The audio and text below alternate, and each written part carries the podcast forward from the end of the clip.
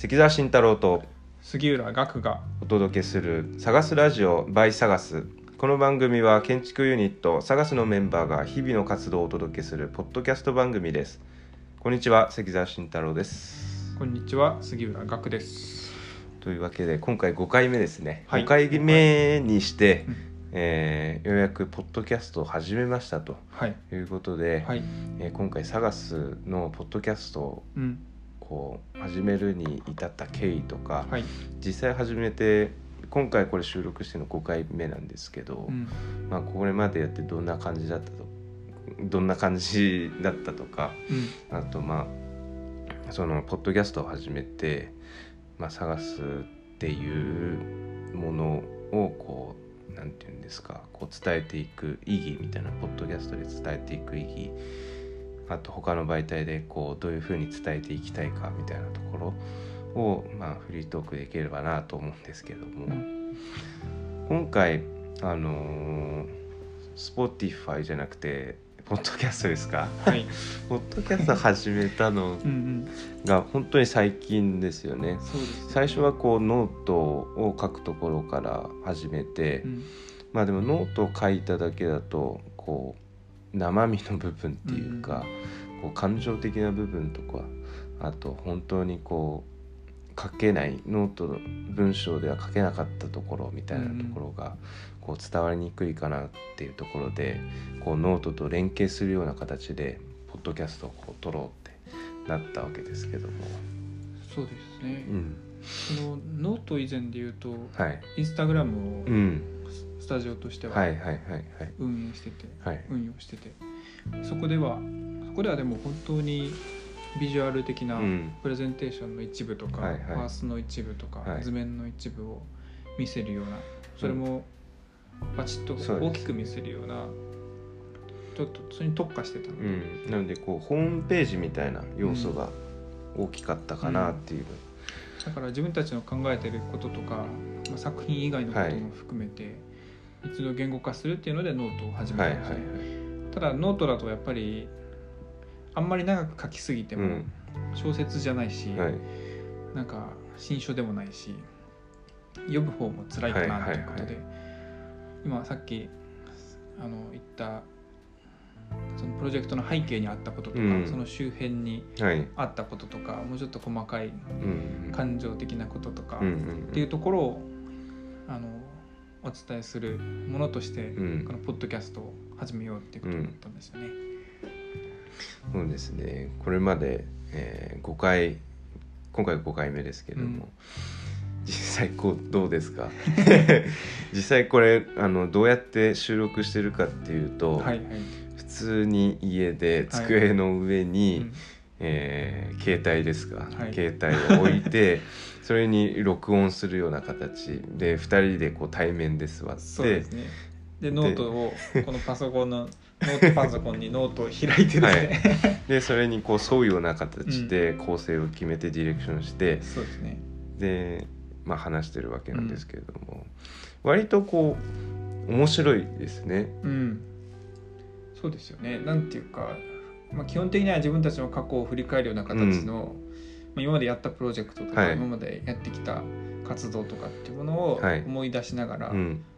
あのやってる感じですよね。はいはい。だからその時は忙しすぎてうん。あっという間に終わってしまったようなプロジェクトも、うんうん。後からじっくり考えてみると、はいはいはい。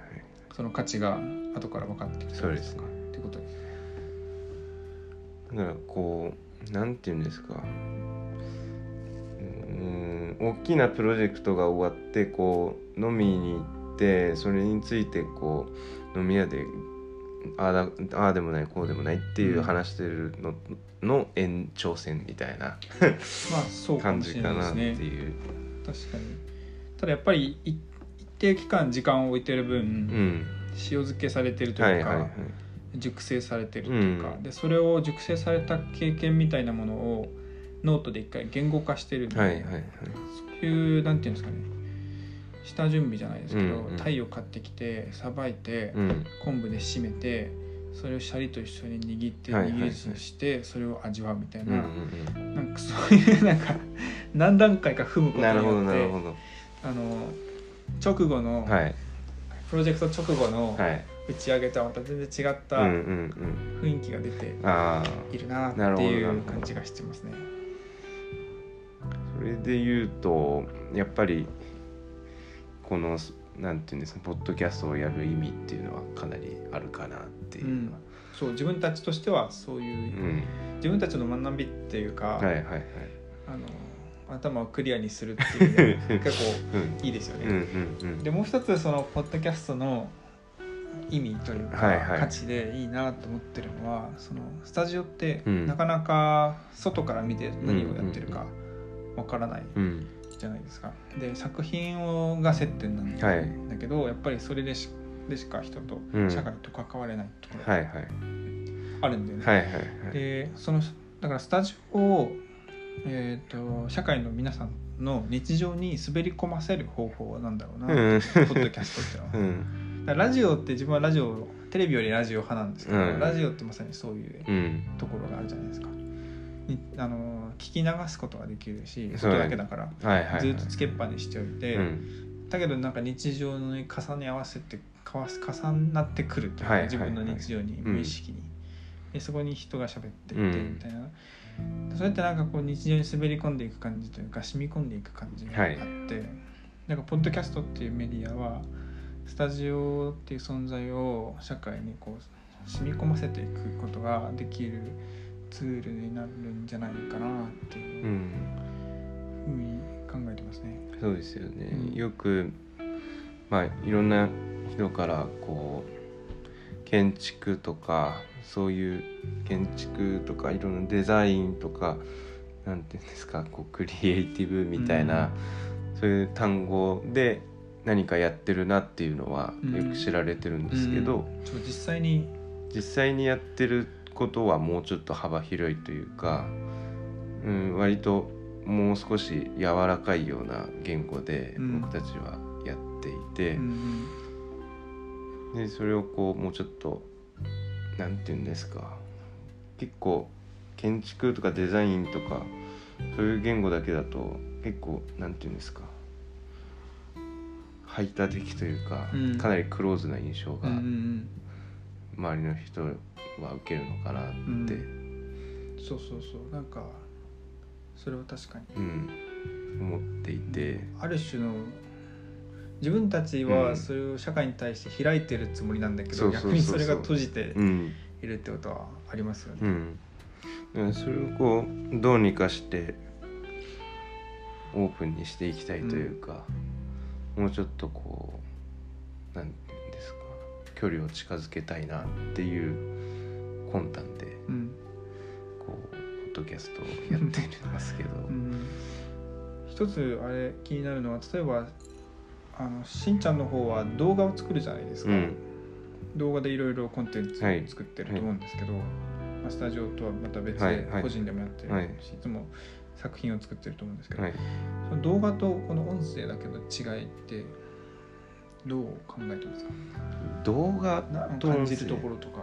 でこれはやっぱりうん。音声だけじゃないですか、うんポッドキャスト。って動画だとやっぱり視覚的にあの何か作っていくってことが強いんですかね。それとも同じように考えているのか全く違うものだと感じているのか。これこう簡単にバスって言ってしまうとん。全く違うものうん。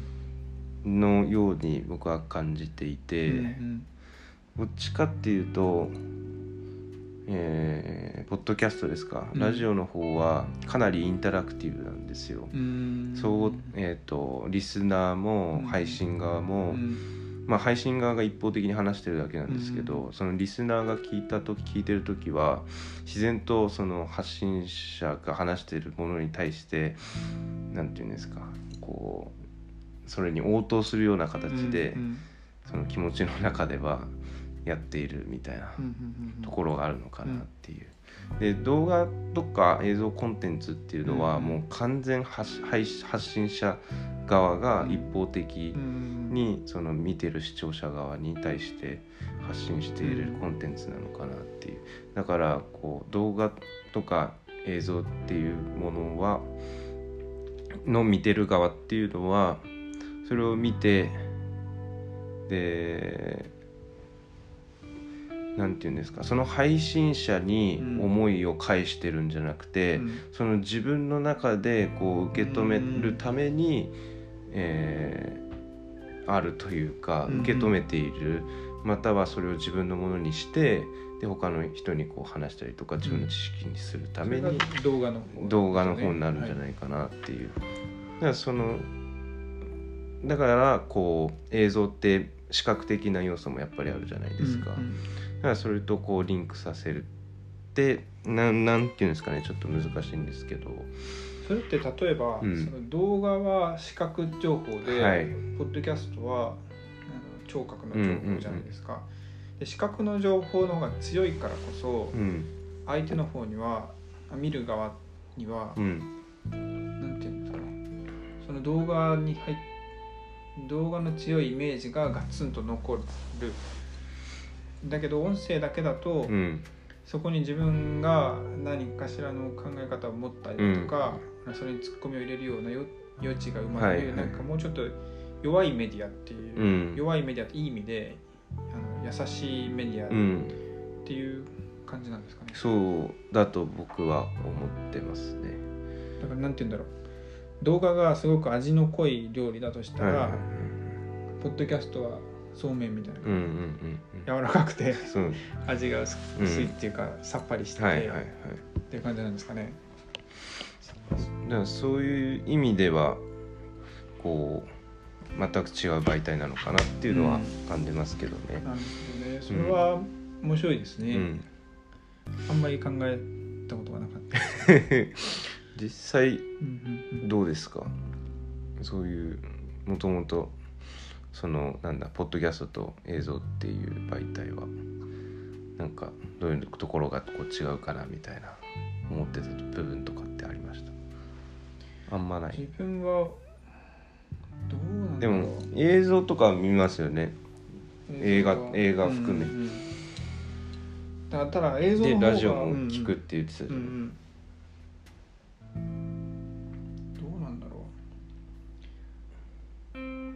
だからどうなんですかね、うん、映像いや映像の方がやっぱりメッセージ性が作れるというか、人を洗脳できるメディアだなっていうのは思っていて。はいはい、はい、僕はジブリが苦手なんて前からずっと、スタジオなんか喋ってたと思うんですけど、うん、ジブリってやっぱり洗脳する映画。ですねだから 宮崎駿の哲学があって。で彼の哲学でもって人うん、人々を改造しようって人々の思想を改変してしまおうっていうことなんですけどそれをそういう宮崎さんの意図を気づかれないようにストーリーにしていくストーリーに落とし込んでいくっていう。つまり一つのストーリーを見てるうちに人々はあの自然と、はい、あの無意識のうちに宮崎さんの思想が埋め込まれていくっていう,、そういう機構だと思うんですよね、うんジブリの映画。だからそういう意味でそういうすごい強いものだなという感じがしていて、そうだね。すごい。そこはそういう言い方は だから僕はあのジブリの音楽が幼稚園のなんか自由時間とかに流れてるのが怖くてしょうがない。子供の頃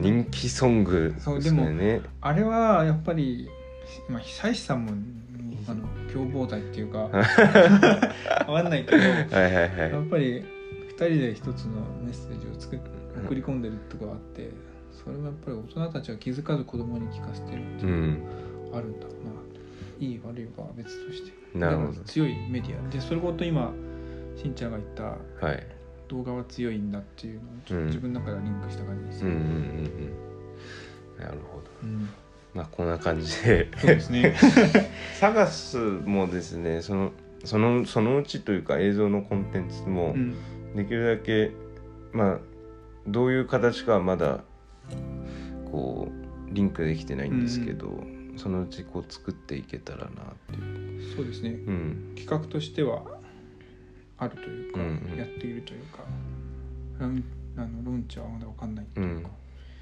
れですけど。まあ、またいろんな形で、うん。こういろんな形でいろんな媒媒体を通して、えー発信していければなと思っております。まあ、こんな感じでちょっと右往左往しましたけども、うん。こんな感じで、えーポッドキャストを始めましたとはい。いう感じで、えーこのポッドキャストでですね、えー、とお便りといいますか、はいはい。募そういうのもちょっと募集したいなと 思っていまして、うんはい。えっ、と気軽にあのインスタグラムの方ダイレクトメッセージでうん。いろいろ聞いていただければそれにお答えいたしますので、確かに。はい。またちょっと募集しましょうかね、うん。メッセージとかね。であの杉浦または関沢の方の、えーインスタグラムアカウントに、えーダイレクトメッセージいただいても構いませんので、しスタジオのはい。アカウントでも構いませんし、構いませんので、まあ、ノートってコメント機能あるんでしたっけ？おそらくあると思うんですけど。ね。そこに書いていただいても大丈夫です、はい、そうですね。